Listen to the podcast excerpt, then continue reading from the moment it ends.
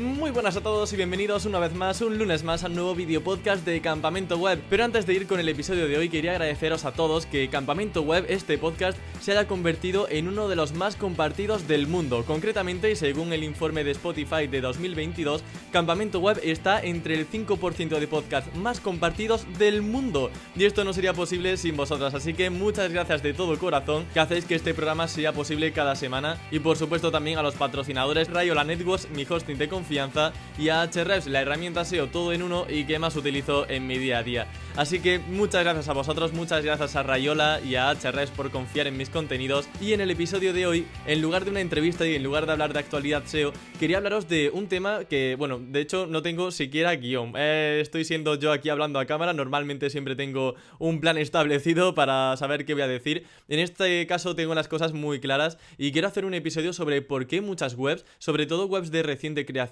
no crecen en cuanto a visitas, se quedan estancadas o tardan años y años en ver resultados. Ya es un problema de base a nivel estratégico con el Keyword Research, con el análisis de palabras clave. Así que este episodio quería dedicarlo a este tema. El nuevo modo de percibir el Keyword Research, sobre todo como digo, en una etapa temprana de una página web, consiste en abarcar long tails, es decir, abarcar palabras clave que tienen muy poca competencia. Normalmente van eh, acompañadas de que tienen pocas búsquedas y muchas veces, y esto me pasaba a mí, sobre todo hace años, mm, cuando yo veía una palabra clave que tenía 0 búsquedas mensuales, 10 búsquedas mensuales, eh, yo la desechaba, porque decía, yo para qué quiero una palabra clave que solamente tiene 10 búsquedas mensuales y esto no lo va a buscar nadie, no me va a reportar visitas. Pero en una etapa temprana es muy importante, porque si no abarcamos ese tipo de palabras clave, Google no nos va a encontrar apenas y los usuarios sobre todo no nos van a encontrar apenas en Google. Es muy importante, por tanto, que vayamos a palabras clave que sean muy secundarias, que no tengan apenas competencia y aunque nos den solamente 10 impresiones diarias en Search Console, un clic diario en Search Console,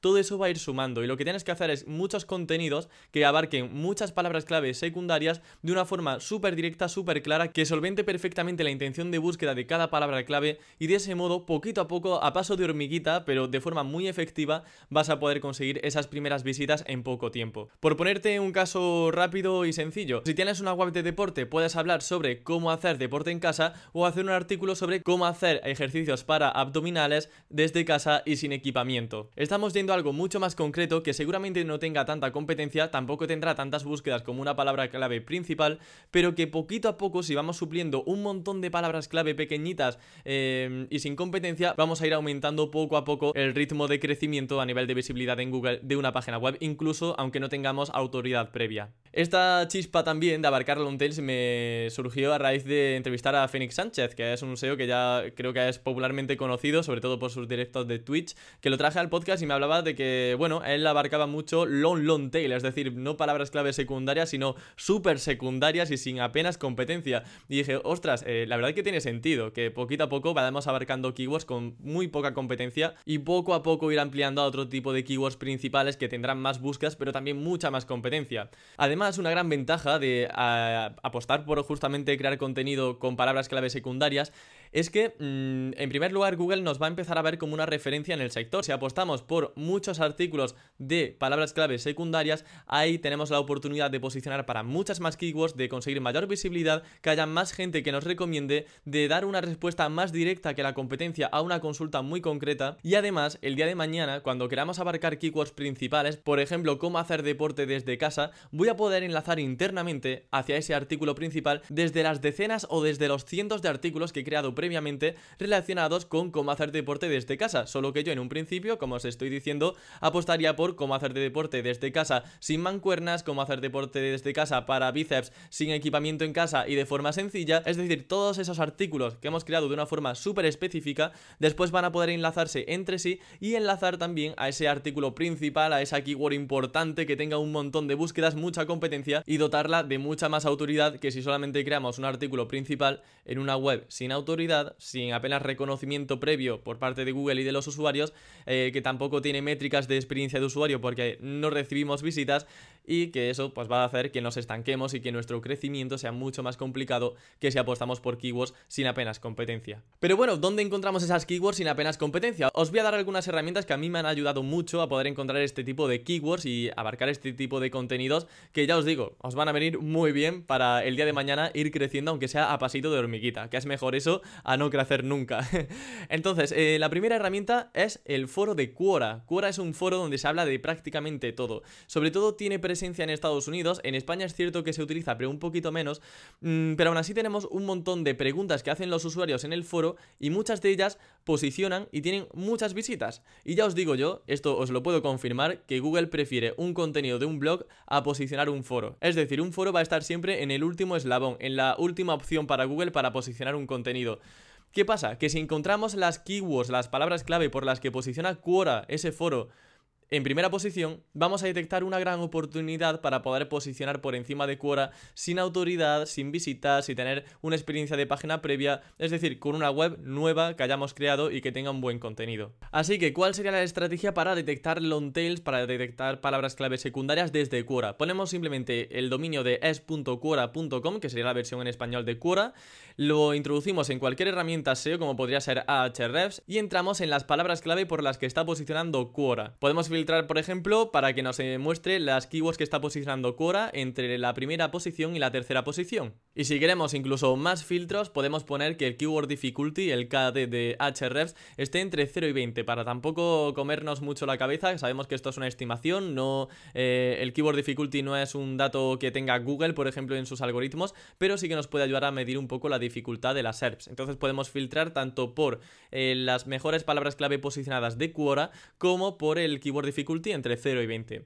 Aparte de esto, obviamente en Quora, como os digo, se habla de todo, se habla de motor, se habla de deporte, se habla de estética, de todo. Así que lo que tenemos que hacer a continuación en la herramienta es poner la palabra clave por la que nosotros querríamos posicionar. Si yo, por ejemplo, tengo un blog de coches, lo que tengo que hacer es poner coches en el filtro de búsqueda de Ahrefs y de ese modo me van a salir todos los resultados, todas las preguntas que han hecho en Quora otros usuarios relacionados con coches que están posicionando bien y que por tanto hay muy poca competencia, porque si está posicionando Quora, ya os digo yo que puedes posicionarlo por encima sin ningún tipo de problema. También es interesante dentro de Quora ver el número de visitas que tiene cada hilo o el número de respuestas, porque hay algunas preguntas que quizá no tienen mucha interacción, que no tienen muchas visitas, son temas del foro que, bueno, están pasando desapercibidas, y esto puede pasar porque son preguntas que realmente la gente no se cuestiona. Entonces, podrías filtrar también una vez has hecho este proceso inicial de buscar las keywords o las URLs que posicionan mejor Quora de tu sector, eh, hacer un segundo filtro dentro del propio Quora viendo cuáles son los temas o las preguntas de los usuarios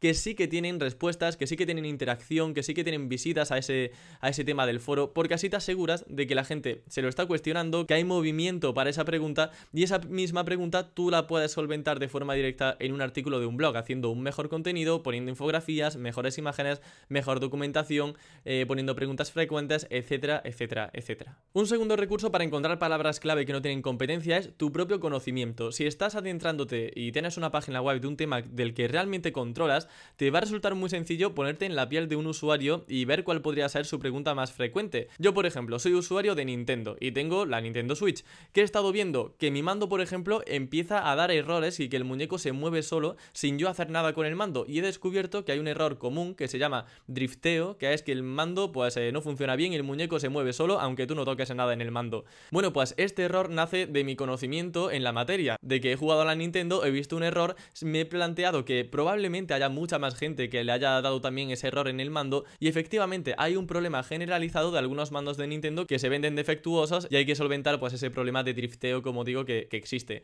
Esto no nace de ninguna herramienta de palabras clave, nace de mi propia experiencia y de lo que yo he supuesto que otros usuarios podrían necesitar y efectivamente pues eh, navegando en internet he visto que hay muchos foros y mucha gente que habla de este tema y que son temas con muchas respuestas, porque hay muchos usuarios con ese problema. Eso a mí me valida que esa keyword tiene búsquedas, porque he visto foros donde la gente comenta mucho, que ve mucho los temas, porque tiene el mismo problema que yo. También puedes hacer uso de infinidad de herramientas de keyword search que existen en internet. Yo os he hablado de Ahrefs, pero tenemos otras como Low Fruits, que de hecho es muy conocida en Estados Unidos, os la enlazo también en la descripción.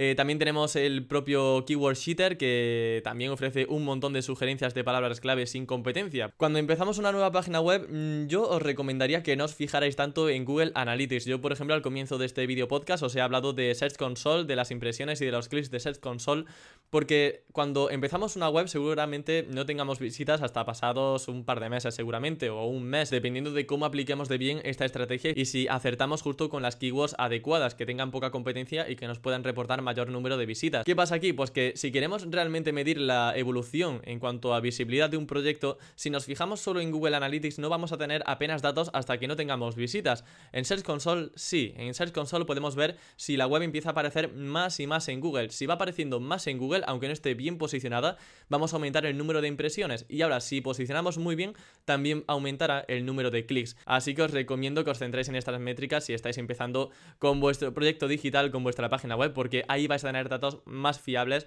que el propio Analytics, que como digo, eh, será interesante, pero sobre todo en una fase a posteriori de la creación de vuestra página web. Y bueno, por mi parte, nada más, el video podcast acaba aquí, es un vídeo más o menos sencillo para toda la familia, quería mm, sobre todo daros eso, esta estrategia que a mí me está funcionando muy bien, como digo también a Fénix Sánchez eh, fue uno de los iluminadores que me hizo ver que realmente esto podía ser interesante para aplicar en una página web. Y poquita cosa más, nos vemos el próximo lunes con más contenido SEO. Los que estáis el podcast en YouTube ya veis que estoy aquí con mi abrigo porque es que tengo mucho frío, empieza ya, se nota la Navidad y nada, digo, tengo que grabar el podcast calentito que si no las ideas no fluyen, así que pues bueno, aquí estoy, eh, me falta ya la manta ahí como un viejito ya que con mi chimenea enfrente. Así que nada más, me despido, nos escuchamos y nos vemos el próximo lunes con más contenido SEO para optimizar tu web al máximo. Hasta la próxima.